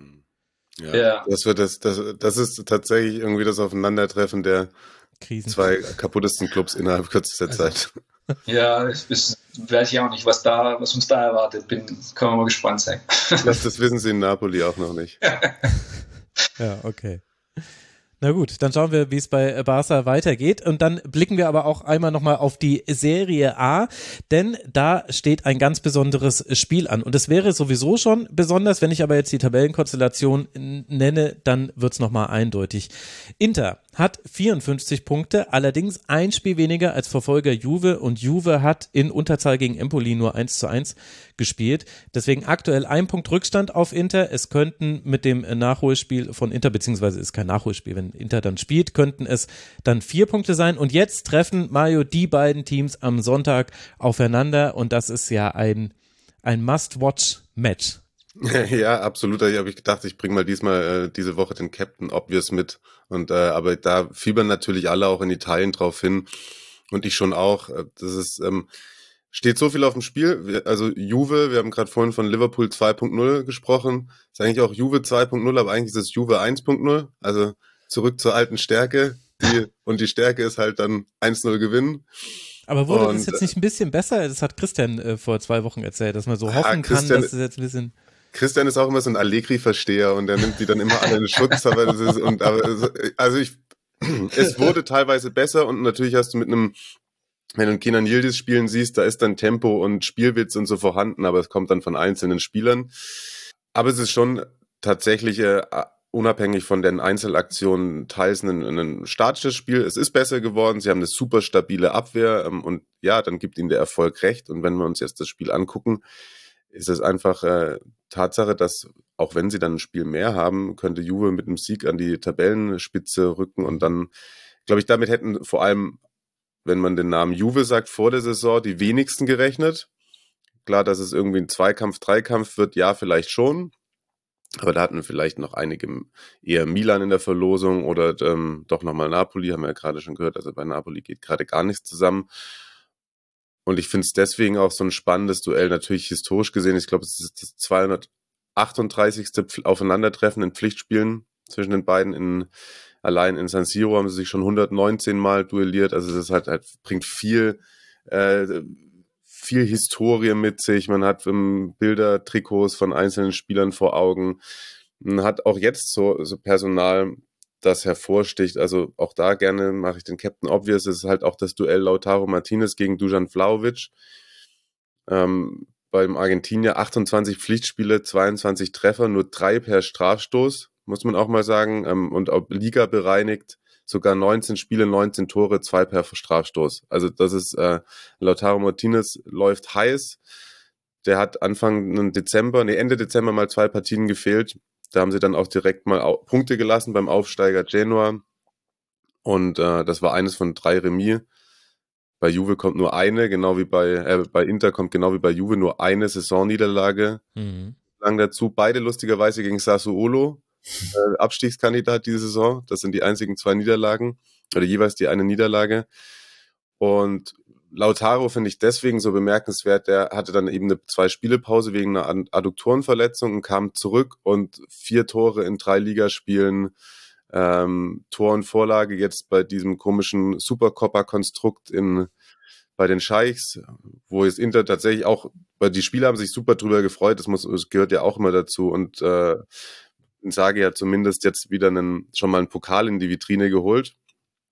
Aber wo wir gerade bei dem sind, für den wird schon, wäre diese Meisterschaft mit Inter und deswegen ist auch das Spiel so wichtig, ähm, schon der nächste Meilenstein, weil Scudetto hat er noch nicht geholt und er hat zweimal mit Inter, nachdem er von Conte übernommen hat, gerade so in der Phase Frühlingsbeginn, ähm, sich oft, weil er davor nicht rotiert hat, auf einmal so selber ein Bein gestellt und Inter ist eingebrochen. Und es gab auch jetzt in den letzten Wochen, gerade in der Phase, wo dann Lautaro nicht da war, habe ich auch mal kurz so skeptisch geguckt, was machen sie jetzt? Mhm. Hat Sagi wieder nicht das richtige Maß an Rotation einfließen lassen. Äh, deswegen steht für, für beide Teams, aber glaube ich auch für Inter bisschen mehr auf dem Spiel, weil Juve hat sich, hat sich die letzten Wochen immer als Verfolger ähm, irgendwie äh, stilisiert. Gerade der Trainer mhm. hat viele halbphilosophischen Sachen gesagt, wie wir sind der Hase und dann hat er von Räuber- und Gendarmspiel gesprochen und er hat selber noch nie wirklich über die Meisterschaft gesprochen, das ist bei den Spielern anders. Ich glaube, das also, und ich finde, das muss auch so sein, da muss das Selbstverständnis da sein, als, als Juve-Spieler, wenn du Zweiter bist, dann auch zu sagen, wollen wir Meister werden. Und da dann vielleicht zwei Takte zu Dusan Vlaovic. Der hat äh, 22 Pflichtspiele, ist 12 Tore, ist nicht ganz so bemerkenswert wie bei Lautaro, auf die Liga bereinigt, 20 Spiele und 12 Tore. Eins per Strafstoß, aber er läuft halt jetzt gerade richtig heiß. Der hat einen sehr guten Saisonstart gehabt mit vier Toren an den ersten vier Spieltagen. Dann gab es einen kleinen Durchhänger, zwischenzeitlich auch mal Rückenprobleme. Da hat er dann zwei Spiele verpasst und schon auf einmal kam sofort wieder diese Kritik, die Skepsis, die alle an ihm haben. Man hat ihn halt ähm, aus Florenz geholt, man hat viele Hoffnungen in ihn gesetzt und dann, ah, guck mal, er ähm, funktioniert schon wieder nicht. Dann hat Allegri ein, zwei Sachen gesagt, die ihm, glaube ich, auch nicht äh, kein Selbstvertrauen gegeben haben, muss man auch sagen. Der ist immer noch super jung. Ähm, und dann hat er sechs Ligaspiele nicht getroffen, dann endlich wieder genetzt. Das war im Hinspiel übrigens, als, sie, äh, als er 1-0 die Führung gemacht hat für Juve gegen, gegen Inter, ging dann 1-1 äh, aus. Wer für Inter getroffen hat, könnte, könnte denken vielleicht. Das war natürlich Lautaro Martinez. Und seit Ende Dezember läuft Flauwitsch so richtig heiß. Es ist irgendwas von ihm abgefallen. Also in den letzten sechs Serie A-Partien immer mindestens an einem Tor beteiligt. Äh, Ende des Jahres bei so einem wichtigen 1-0 zu Hause gegen Rom eine tolle Hackenvorarbeit für Rabiot. Sechs Tore allein im Januar in vier Spielen. Ähm, hat nur ein gewisser Cristiano Ronaldo mal geschafft, siebenmal hm. in einem Monat für Juve zu treffen. Und äh, ja, also äh, freue ich mich drauf. Ich glaube, es wird kein, kein Offensivspektakel, weil zu viel auf dem Spiel steht. Ich glaube, beide können sehr gut mit dem Punkt leben. Ähm, aber es wird äh, schon spannend sein, wie beide Trainer da versuchen, sich gegenseitig zu neutralisieren. Und ähm, bei Juve muss man dazu sagen, dass, dass der große Unterschied sind, das sind die Unentschieden. Sie haben halt schon fünfmal Unentschieden gespielt. Jetzt zuletzt, du hast es angesprochen, gegen Empoli, ja, haben sie ab der 18. Minute in Unterzahl gespielt und dann auch geführt. Und dann, das ist das, glaube ich, was ich dann irgendwie im Gegensatz zu Christian bei Juve eher kritisiere, sind sie Empoli ist Vorletzter. Du kannst die auch mit zehn Mann dominieren oder darfst zumindest nicht so passiv werden und dich hinten reinstellen. Und dann haben sie da dann verdientermaßen ehrlicherweise noch den Ausgleich gefangen, weil sie selber ja ein bisschen zu mutlos waren. Und das ist das, was, was ich Allegri vorwerfe, wo, Christian zu Recht oft sagt, ja gut, er hat zehnmal 1-0 gewonnen. Ich sage, ja gut, zu Recht. Aber ich, ich würde manchmal gerne ein bisschen mehr Fußball sehen. Aber ich sehe schon, irgendwann muss es da mal den Stand-off zwischen euch beiden geben. Das wird dann das nächste. Und irgendwie wirkt auch Uli dreimal so, als ob er was sagen wollen würde. Ja. Ich sag, ich bin einmal durchgebrettert. Na, gut. Wir werden es uns ähm, ja, wir werden das einfach weiter verfolgen und dann machen wir doch einfach der Sieger dieses Spiels, äh, der ist dann, äh, der ist dann auch der Sieger des Duells zwischen dir und äh, Christian. Allegri Versteher, ja oder nein, das ist dann einfach die Frage und so entscheiden wir das dann. Dann lasst uns noch äh, ganz schnell zu unseren Awards kommen, also MVP, Unsung Hero und Moment des Spieltags. Äh, da habt ihr alle was mitgebracht. Äh, Uli, wer wäre denn dein MVP oder müssen wir da jetzt, wollen wir da jetzt äh, Jürgen Klopp eintragen oder hast du noch was anderes? Ja, also ich, du weißt ja, ich komme ohne die, die tägliche Dosis Luton nicht aus in dieser Ligatur und an einem Spieltag, in dem Luton Town Brighton Hove Albion mit 4-0 schlägt, finde ja, ich, dass, stimmt. dass Rob Edwards den Award verdient hat. Das ist dann der Jürgen Klopp MVP Award, den dann Rob Edwards verdient. Ich glaube, dann können alle damit leben. Also sowas habe ich noch nicht gesehen im Kenny. Also wer diese Szenen noch irgendwo abgreifen kann, das war das beste Stückchen Fußball, was wahrscheinlich da je gespielt worden ist. Das ist natürlich der Klassiker, dass der Zerbi einfach so stur da reinläuft in, in, in die tiefe Verteidigung und die machen einfach genau das. Aber so musst du es erstmal vorbereiten als gegnerischer Trainer mit den Mitteln. Luton hat echt eine Chance drin zu bleiben. Ich glaube mehr und mehr dran. Deswegen, äh, Rob Edwards hat sich diesen Award mehr als nur verdient.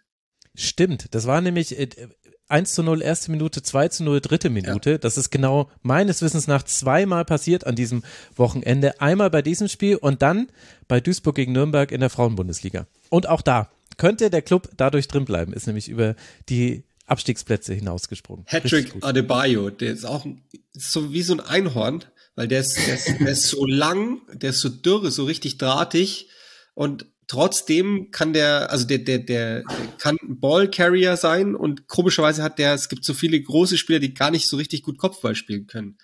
Und das ist so ein ganz aufregender Spieler. Wenn man den sieht, merkt man immer sofort, da ist was los. Nur 60 Minuten lang, weil dann ist er meistens platt, aber echt ein aufregender Spieler. Ich sehe den sehr gerne. Sehr gut, Adebayo werden wir uns angucken und Luton jetzt damit eben auch aus den Abstiegsrängen herausgesprungen, aktuell 17. mit 19 Punkten, also und überhaupt sehr, sehr gute Serie. Jetzt äh, drei Siege, ein Unentschieden aus den letzten fünf Spielen. Also da kommen 13 der 19 Punkte her. Das ist schon einigermaßen bemerkenswert. Und äh, dann stelle ich fest, Fabian, in der La Liga, in La Liga wird der MVP Award offenbar jetzt so ein Atletico-Ding, weil wir hatten das letzte Mal Antoine Griezmann und jetzt äh, freust du dich mit stolz geschwellter und freudestrahlender Brust, eine Brust kann jetzt auch Freude strahlen, Diego Simeone zu nennen. Ja, aber das äh, ist tatsächlich so. Ich muss ihn nennen, auch äh, wenn ihr vielleicht aus der Vergangenheit wisst, dass ich nicht sein größter Fan bin. Aber man muss ihm gut, zugutehalten, was er gerade aus Atletico Madrid macht. Ähm, ja, äh, hört sich gerade oder schaut gerade richtig gut aus. Ich glaube, der äh, Pokalsieg gegen Real Madrid hat die Mannschaft nochmal richtig gepusht. Ähm, sind im Moment Tabellendritter, haben die letzten Spiele, weiß ich nicht, drei, vier Spiele gewonnen, äh, sind in richtig guter Form. Ähm, hat ähm, ja ein paar gute Spieler integriert in das Team, wie zum Beispiel den Neuzugang Samuel Lino, der im Moment ganz gut funktioniert. Sogar zwei Nachwuchsspieler sind im Moment öfter in der Startelf zu finden mit Riquelme und Pablo Barrios, äh, die ganz viel Spaß machen. Und vorne hat man halt mit Griezmann, mit Morata, mit äh, Memphis Depay und Angel Correa auch ähm, ja ein ordentliches Pfund. Und im Moment muss ich ihm einfach diesen MVP geben. kann ich nichts machen. Das aber zeichnet dich ja aus, dass es wahre Größe, dass du da über deinen Schatten springst. Stellt sich die Frage, was Mario bei seinem MVP machen musste. Musstest du da auch irgendwo hinspringen? Nein, überhaupt nicht, überhaupt nicht. Ähm, meine ist, er heißt Matteo Retigui, spielt beim Aufsteiger aus Genua, die tatsächlich sehr viel Spaß machen. Also da mal ein kleiner Tipp, Alberto Ciladino, der ist auch was für ein M-Faktor, aber guter Trainer tatsächlich. Die spielen schönen Fußball, die werden nichts mit dem Abstieg zu tun haben, auch eben aufgrund ähm, sehr spannenden Jungstürmers. Wird auch in der italienischen Nationalmannschaft sicherlich noch auf sich aufmerksam machen. Kam aus Argentinien. Die Eltern, äh, die Großeltern sind äh, italienische Staatsbürger und ähm, Papa hat unter anderem für die argentinische Feldhockey-Nationalmannschaft gespielt und die Schwester auch im Feldhockey olympische Silber geholt. Mhm. Ähm, er, er zockt aber ganz gut Fußball, Torschützenkönig geworden mit Tigre in der Saison 21-22 und dann ist er eben zu Genua für 12 Millionen. Und der hat an den ersten sieben Spieltagen direkt nach dem Aufstieg den schon viele Punkte gebracht, ähm, drei Tore erzielt und dann hat er Knieprobleme gehabt und Genua hatte auch eine richtige Durststrecke. Jetzt ist er endlich wieder zurück. Ähm, Genua seit sieben Spielen ungeschlagen, 13 Punkte geholt. Und die letzten drei davon konnte er jetzt auch endlich wieder über 90 Minuten machen.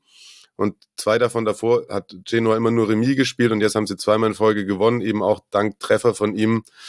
Ähm, letzten Wochenende hat er 0-1 zu Hause gegen Lecce mit einem Tor und einer Vorlage gedreht und das ist so ein, so ein Unterschiedsspieler bei einem Team, das sich jetzt einpendelt zwischen als Aufsteiger, wo du in Italien äh, eigentlich immer Abstiegskandidat Platz 20 bist, werden die sich einpendeln auf Platz 9, 10 sogar mit Schlagdistanz theoretisch auf, wenn es nur E-Cup noch geben würde, dann die Richtung. Aber ich finde, das ist ganz bemerkenswert und der, der macht richtig Spaß.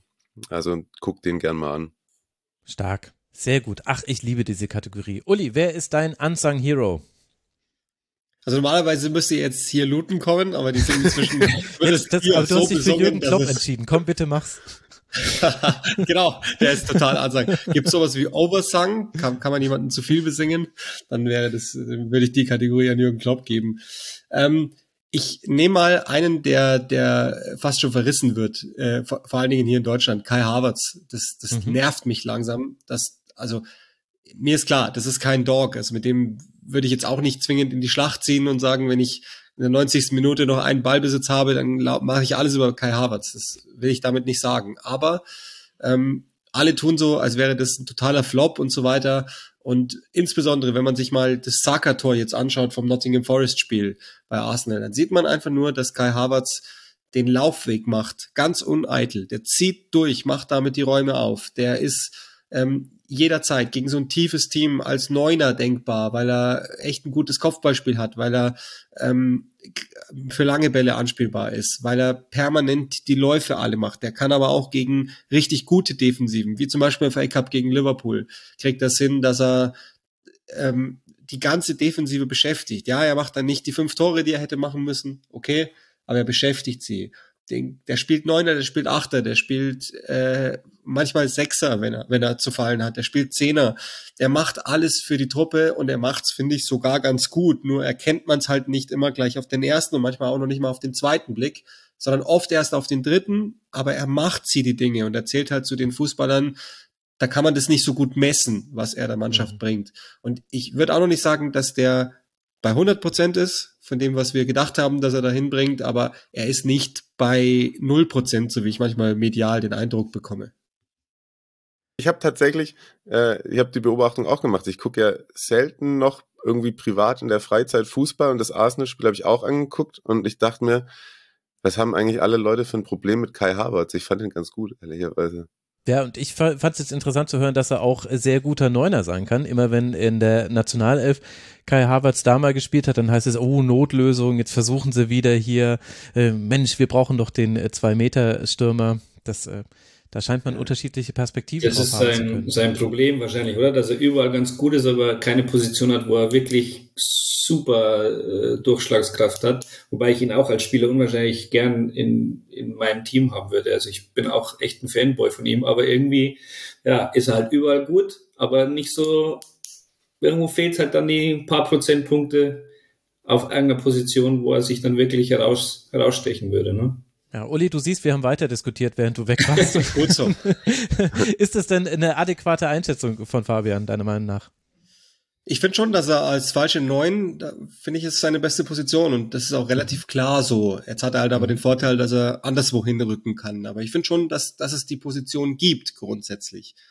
Ob es die im System immer gibt, ist die andere Frage. Aber ähm, von den Fähigkeiten her ist er, glaube ich, sogar ziemlich perfekter. Ich glaube, bei uns hat er auch ein bisschen das, das ich nenne es das Mesut Özil-Problem. Mhm. Der Stammtisch sieht halt nur, wie er ja. rumschleicht. Gell? Genau. Ja. Ja, und du musst halt grätschen und du musst auch eine gewisse physische Erscheinung haben. Also da ist ja, ich meine, jetzt im Nachhinein sagen alle, ach, Philipp Lahm und so weiter, aber das hat ja wirklich Jahrzehnte fast schon gedauert, bis der mal akzeptiert wurde, auch als Führungsspieler. Und erst als er nacheinander Champions League Pokal und Weltmeisterpokal in einem, äh, in einem Kalenderjahr quasi, also in einem Jahr äh, Zeitraum hochgehalten hat, dann war es so, ach ja, Philipp Lahm habe ich schon immer gesehen, dass der richtig äh, fantastisch ist. Also ja. du willst einfach kein Lauch sein in der Erscheinung, sonst wirst du nicht, sonst wirst du nicht anerkannt. Also das ist bei mein allem, Problem, jetzt wirst du es. ja, genau, deswegen mache ich diesen Podcast und musste mich sehr an YouTube gewöhnen. Aber das ist was ganz anderes. Das ist was für die YouTube-Kommentare. Fabian, wer ist dein Unsung Hero? Ich habe äh, wieder einen Trainer dabei und zwar äh, mit Garcia Pimienta, den Trainer von Udi Las Palmas, dem Aufsteiger.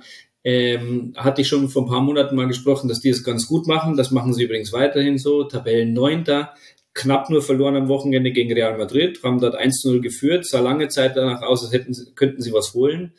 Und der Trainer ist ziemlich spannend, wie ich finde, kommt, äh, wie gesagt, aus der Schule der Katalan vom FC Barcelona, hat dort die zweite Mannschaft trainiert, auch sehr erfolgreich, eher, äh, er dann nach Las Palmas gegangen ist und ähm, wurde von Laporta, von dem Präsidenten vom Hof gejagt. Da gab's Missverständnisse, Ungereimtheiten, weiß ich nicht. Irgendwie konnten die sich nicht so gut, die beiden.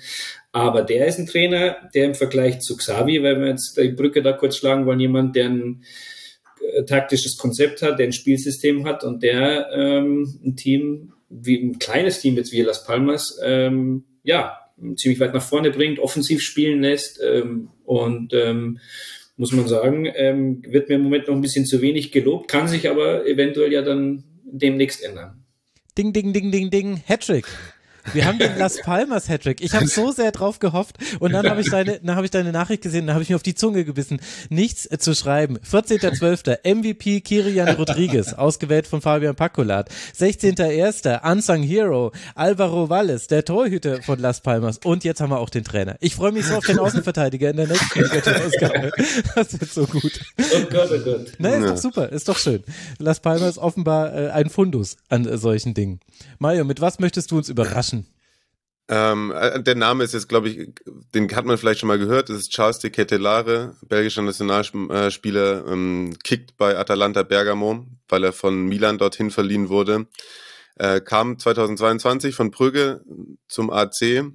Ähm, knapp 37 Millionen haben gewaltig auf seinen Schultern gelastet. Man spricht von einem sehr jungen, sensiblen vor allem äh, Fußballspieler. Äh, hat viele Großchancen vergeben, hatte gute Spiele bei Milan, aber ähm, irgendwann gab es nur noch abfälliges Kopfschütteln, 40 Pflichtspiele, nur eine Torvorlage, dann eben jetzt die Laie und bei Atalanta blüht er auf und es freut mich für ihn wirklich sehr, weil man es ihm angesehen hat, wie sehr zu kämpfen hatte in Mailand. 25 Spiele, wettbewerbsübergreifend, sieben Tore, sieben Vorlage, Vorlagen, zwei davon jetzt am Wochenende beim 2-0. Erfolg über Udinese Calcio, ähm, das sollte einmal gewürdigt werden an dieser Stelle, dass der sich rausgekämpft hat aus seinem Loch bei Mailand und genau wie Atalanta ähm, Spaß macht auf jeden Fall. Absolut. Atalanta damit auf Rang 4 jetzt gesprungen durch so einen Lauf in den letzten Partien. Und wenn wir dann schon Milan mit erwähnt haben, dann lass doch noch schnell deinen Moment des Spieltags auch noch abfrühstücken. Genau, kann man sogar auch mit Udinese verbinden, nämlich ähm, vor zwei Wochen ist mal wieder ähm, in einem italienischen Stadion ein Spieler rassistisch beschimpft worden, Mike Magnar war das, und jetzt am Wochenende hat San Siro ein wirklich sehr schönes und ähm, irgendwie ergreifendes Zeichen gesetzt. Da sind überall die Lichter ausgegangen und dann wurde das äh, Zitat von Martin Luther King eingeblendet: Darkness cannot drive out darkness, only light can do that. Und dann sind überall die Handylichter angegangen und alle zwei Mannschaften, alle Fans, äh, Spieler, Trainer haben applaudiert und äh, ich glaube, das hat äh, Mike Magnar gut getan und das tut uns gut, wenn wir jede Woche wieder aufs Neue sagen, äh, dass Rassisten keinen Platz bei uns haben. Aber absolut. Das, äh, ja, komisch, dass man es immer noch mal wieder sagen muss, aber äh, wir tun es sehr gerne. Falls ihr dazu noch irgendwelche Fragen habt, dann hört den Beginn der Schluss, äh, nee, nicht Schlusskonferenz, so heißt ja nicht mehr, der Bundesliga-Männer-Sendung, der Analysesendung von vor zwei Wochen. Da habe ich mich auch noch mal geäußert. Fabian, was ist dein Moment des Spieltags? Es ist ein Abschied, und zwar der Abschied von der Ex-Schalker-Legende Ivan Rakitic, der den FC Sevilla verlässt. So wird er ja immer auch in Spanien genannt, oder? Ex-Schalke-Legende. ja, er ist auch Sevilla-Legende. Wahrscheinlich ist er noch mehr Sevilla-Legende als Schalke-Legende, muss man ganz ehrlich sagen, denn da hat er, glaube ich, den Großteil seiner Karriere verbracht. Und er muss jetzt gehen. Und ich habe das Gefühl, ähm, dass er nicht ganz freiwillig gehen musste. Er geht nach Saudi-Arabien. Natürlich wird ihm das natürlich auch versüßt monetär. Aber der FC Sevilla hat auch große Probleme und auch finanzielle Probleme. Und ich glaube, ähm, der musste jetzt mehr oder weniger gehen auf seine alten Jahre ähm, und hat sich äh, emotional verabschiedet auf einer Pressekonferenz. Er hat im letzten äh, Ligaspiel nicht mehr gespielt und ähm, ja, hat sich dann tränenreich verabschiedet, hat dann nochmal gesagt, ja, und er würde trotzdem ähm, seine Kinder in Sevilla äh, Bettwäsche schlafen, so ungefähr. Also es war dann nicht so gesagt, aber in, der, in die Richtung geht's. Und dann waren seine Kinder zu sehen, seine Frau, und die sind alles andere als glücklich, glaube ich, über den Wechsel. Ähm, auf der anderen Seite, wie gesagt, geht's halt nach Saudi-Arabien, da wird er jetzt für die Rente noch ein bisschen was mitnehmen und ähm, dann wird er vielleicht auch wieder zu Sevilla zurückkehren in einer anderen Funktion. Wir werden sehen. Ja, als siebter oder achter Trainer vielleicht. Also für alle diejenigen, die sich gefragt haben, hat sich bei Sevilla irgendwas gebessert, seitdem wir das letzte Mal über Sevilla gesprochen haben? Die waren ja schon häufiger Thema. Nee, immer noch ganz, ganz dramatisch. Äh, Platz 16, 17 Punkte, ein Punkt Vorsprung vor Cadiz auf Rang 18. Also das ist äh, immer noch hochbrisant bei Sevilla und jetzt dann eben ohne Ivan Rakitic. Uli, du darfst jetzt den Abschluss machen. Du warst der Beginn dieser Sendung, du wirst jetzt ihr Ende sein. Zum Glück nur inhaltlich. Wir nehmen ja am Deadline Day auf, das heißt vertraglich verpflichtet, dass man ohne Chelsea am Deadline Day nicht auskommt, aber äh, zugegebenermaßen anverwandelt. Ähm, ich mache es ganz schnell. Darwin Nunez hat am gestrigen Mittwochabend in einem Spiel viermal Aluminium getroffen. Das hat es so noch nicht gegeben in der Premier League. Und das ist schon für sich einigermaßen zum Schmunzeln, aber dann geht er zwei Minuten später ums Eck und macht einfach eine Vorlage dann fürs 4-1 von Luis Diaz, zeigt, welch grandioser Typ das ist ähm, und Honorable Mention an, das ist jetzt streng genommen nicht in der Liga, aber im Pokal, der erste Auftritt Klopps ähm, mhm. im FA Cup an der Enfield Road, das You'll Never Walk Alone und die entsprechende Reaktion darauf, da schließt sich dann ja auch der Kreis dieser Sendung hier. Das ist schon besonders und da kann man dann auch schon nachvollziehen, warum so viele Menschen weltweit das Lied, der Verein und diese Kombination aus Liedverein und Trainer so bewegt. Das ist nachvollziehbar aus meiner Sicht. Aber absolut. Und da bist du als übertragender Sender, ich weiß nicht, ob wir da zufällig vielleicht teilnehmende Gäste hier haben, da äh, da machst du die Bäckerfaust und denkst dir, ey, geil, wir durften diesen Moment haben und verbreiten. Es war wirklich ein ganz besonderer. Und äh, wenn ihr es noch nicht gesehen habt, liebe Hörerinnen und Hörer, dann schaut es und vor allem hört es euch auf jeden Fall noch an. Ihr drei, ich danke euch sehr. Es ja, Jetzt hast du mir doch noch die, die Tür aufgemacht für einen weiteren Sendehinweis, weil äh, ja die Franzosen heute nicht da waren. Ähm, es sind ja drei Derbys äh, über die Ligen verteilt am Wochenende. Olympique Lyon gegen Olympique Marseille, Derby d'Italia, worüber wir gesprochen haben. Und in Madrid ist Derby auch, ne? Stimmt's, Fabian? Äh, richtig, das wollte ich gerade noch anfügen. Atletico Madrid, Real Madrid zum Oh. Gefühlt fünften Mal in den letzten zwei Wochen. ja, ich wollte gerade sagen, spielt ihr nicht die ganze Zeit gegeneinander? Und die drei Derbys gibt's alle in einer Konferenz die ich ah, äh, hosten ah, darf. Oh, ja. ja. geil. Sehr gut. Na, seht ihr mal. Dann, äh, also jetzt, jetzt sind ja wirklich alle Dinge abgefrühstückt, sogar die Liga. Wer hätte damit noch gedacht? Wir grüßen an alle, die mal wieder äh, keine Zeit hatten. Aber ich bedanke mich bei euch, dass ihr Zeit hattet. Das war eine Aufnahme in vier Teilen. Wenn ihr es gemerkt habt, dann habe ich schlecht geschnitten. Ansonsten vielen, vielen Dank für eure Professionalität, für die wieder aufgenommenen Bälle. Danke an Uli Hebel, Fabian Pakulat und Mario Rika. Danke euch dreien. Danke euch. Und Ciao. euch, lieben Hörerinnen und Hörern, danke ich äh, für die Aufmerksamkeit. Wie alles im Rasenfunk ist auch die Ligatur von euch finanziert. Rasenfunk.de slash Supporters Club. Da erfahrt ihr, wie man uns unterstützen kann. Und dort könnt ihr auch dem Supporters Club beitreten. Und dann könnt ihr hier nach dem Zufallsprinzip erwähnt werden. So wie das Johannes Emmerich, Andreas, Benny, Inschka und Beite geschafft haben. Herzlichen Dank für euren Support und bis bald hier wieder im Rasenfunk. Macht's gut und bleibt vor allem gesund. Ciao.